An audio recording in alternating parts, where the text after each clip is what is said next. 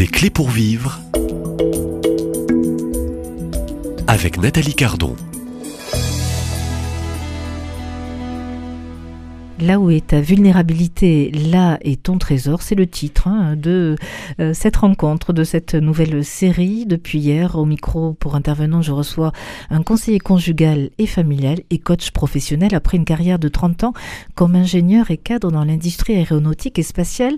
Bonjour Benoît Dacrevrait. Bonjour Nathalie. Alors on poursuit un peu ce, thème de, autour de la vulnérabilité, hein.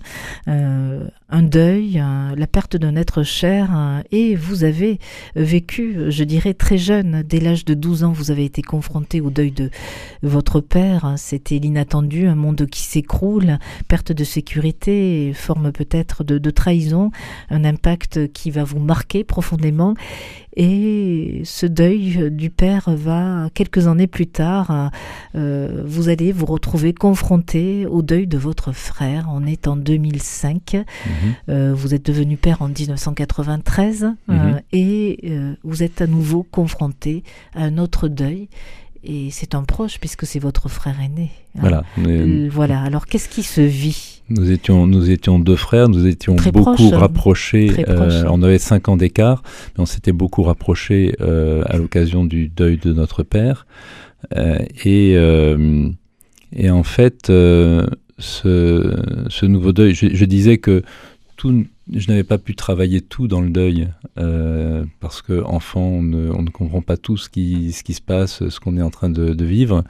Et, et, là, ce deuil de mon frère a, a tout réveillé a, euh, en fait, a, fait ressurgir tout ce, sentiment de, de, fragilité, de euh, vulnérabilité, vulnérabilité profonde, hein, existentielle.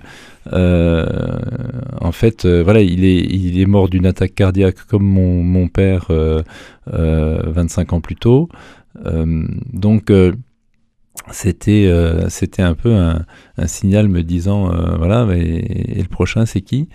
Euh, donc d'une part ce profond désarroi de, de, se dire mais pourquoi pourquoi lui? Pourquoi à nouveau? Euh, et puis euh, de se dire mais euh, moi peut-être que voilà c'est peut-être une malformation congénitale c'est peut-être un donc quelque vous êtes renvoyé à votre propre mort voilà possibilité de, voilà, de, de la sa mort, propre hein, mort hein. donc cet, cet écho de, la, la, peur de mourir à l'arrivée de mon premier enfant cette, cette peur d'être père à mon tour et peut-être de mourir. Là, cette, cette peur renvoyée par le décès de mon frère de mourir à mon tour. Et, et pourtant, euh, voilà, en se disant, bah oui, mais bon, on meurt un jour. Euh, pour l'instant, c'était ce qu'il fallait, c'était vivre le, deuil de, toute la famille autour de mon frère. Et, ça a été à nouveau un moment familial très fort, euh, une famille très unie, euh, confiance, ce, deuil dans, la foi, dans l'espérance. Euh, j'animais les chants dans ma paroisse à ce moment-là. Et euh, très naturellement, j'ai proposé de d'animer les chants pendant la, cérémonie des obsèques. Et j'étais profondément ému. Et je me souviens que euh, vers, la, vers la fin de la, célébration, euh, euh on, les, les, proches disent quelques mots euh, avant, le, départ du cercueil. Et donc j'avais dit quelques mots juste avant d'entonner le, chant final. J'avais bien sûr pris la précaution d'avoir une personne qui pouvait éventuellement animer le chant à ma place parce que je savais que ce serait très fort en émotion. Et euh, donc après avoir dit mes quelques mots, un peu la boule dans la gorge, je me mets à, chanter le chant et je ravale mes larmes pour pouvoir chanter. Et, euh, et donc ça a été un moment très très émouvant. Je suis encore ému aujourd'hui euh, et, et, très fort, mais j'ai ravalé mes larmes. Il m'aura fallu 15 ans plus tard découvrir euh, que ces larmes n'avaient toujours pas été versées et qu'il fallait que je fasse un travail sur moi parce que j'avais un réservoir de larmes qui était là Et euh, pendant des années, je ne comprenais pas pourquoi euh, j'avais un peu cette, euh, cette tristesse, cette mélancolie, cette, qui, me, qui me prenait parfois, et où je me disais, mais pourquoi est-ce que je ne, je ne sais pas être de nouveau dans la joie? Et il y a deux jalons qui ont été forts pour moi à ce moment-là. dix ans après le, décès de mon frère, c'est un un conseiller spirituel euh, à qui je confiais mes difficultés à, prier. Euh, j'arrivais plus à, retrouver la prière comme avant. Et donc, je, raconte un peu mon itinéraire. Et il me dit, mais est-ce que vous lui avez pardonné? Et pour moi, cette phrase a été à double sens. C'était à la fois, est-ce que vous avez pardonné à Dieu d'avoir pris votre père et votre frère Et est-ce que vous avez pardonné à votre frère d'être parti? Et je me suis rendu compte que, bien sûr, dans la confession, on demande pardon à Dieu. On n'est pas habitué à devoir pardonner Dieu. Mais en fait, dans notre, dans notre relation à Dieu, il peut y avoir ce ressentiment face à ce qu'on a vécu et ce besoin de pardonner. Et il m'est revenu à ce moment-là en mémoire, euh, justement, la cérémonie d'obsèques de mon frère, où euh, bah, j'étais, j'étais dans le chœur puisque j'animais les chants, j'étais proche de, du pupitre du, du, chantre. Et en face, de l'autre côté du chœur, il y avait le tabernacle. Et euh, je me souviens très bien que j'étais incapable de regarder, de regarder le tabernacle. C'était impossible. C'était totalement je, détournais le regard, je ne pouvais pas. J'étais. Euh, voilà, ma rancœur euh, s'exprimait physiquement. Et euh, il, aura, il aura fallu effectivement cette parole du prêtre pour me dire ben, ce pardon, c'est maintenant qu'il faut le poser. C'est encore, euh, il y a encore une puissance, une puissance d'émotion extrêmement forte. Alors vous l'expliquez comment aujourd'hui que cette émotion bah, soit travail, toujours aussi forte voilà, chez le, vous, le travail, le travail est fait, et pourtant euh, ce sont des éléments porteurs d'émotion. Euh, et, et, je pense que cette émotion, plus on, plus on la retient, plus elle veut sortir, de toute façon.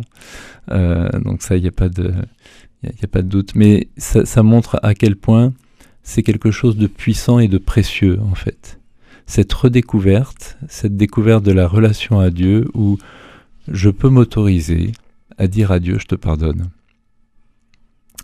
Et euh, où je, je peux m'autoriser à, à, consentir à avoir ce, cette, cette, relation, ce, reproche, cette émotion qui a besoin d'être posée, qui a besoin d'être exprimée. Et, ça, c'était le, premier pardon. Et puis le pardon à mon frère aussi, d'être parti comme ça, de nous avoir laissé. C'est pourtant ce que j'avais exprimé lors de la cérémonie d'obsèques. J'ai dit euh, va, va vers le Père, c'est bon, euh, je te laisse partir. Mais en fait, intérieurement, le travail n'était pas fait. Et, euh, et, donc, voilà, ça peut prendre des années. Même, même je crois que c'est important de comprendre que dans la foi, on peut avoir le sentiment, on peut être dans l'espérance et être confiant sur le fait que celui qui est parti est heureux, et qui partie est au ciel, etc., et qu'on va continuer notre chemin, ça n'empêche que il faut encore faire du travail, quelquefois pendant des années, pour soi-même vivre, se réconcilier avec soi-même, se réconcilier avec celui qui est parti, avec Dieu, se réconcilier avec les autres.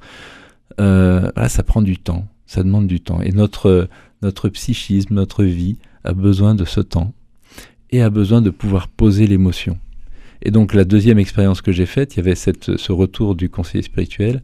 La deuxième expérience, c'est euh, en accompagnement euh, psychologique, euh, où je pose, ces événements-là et on revit avec, le, psychothérapeute ce, cet événement du chant final de, des obsèques de mon frère.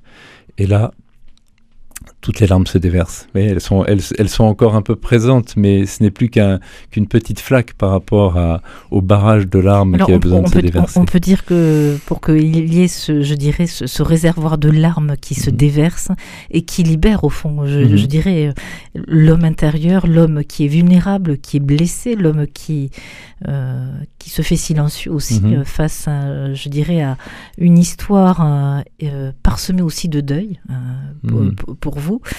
Merci Benoît Dacrevrait. Hein, on, s'arrête là pour aujourd'hui. Mhm. on entend bien aussi ce passage aussi des larmes, ce passage aussi de, de libérer la parole, hein, qui est nécessaire, mais qui prend parfois du temps. Et il aura fallu aussi du temps dans ces états d'homme pour euh, verser son réservoir. Consentir à ses larmes et, à cette émotion sans, sans chercher à être nécessairement fort et à les retenir, mais pouvoir les exprimer. C'est très précieux. Alors ça peut parler aussi à, à, certains euh, qui vous écoutent euh, aujourd'hui. donc ne pleurez pas. on vous retrouve dès demain, même lieu et même heure. Et merci. À demain.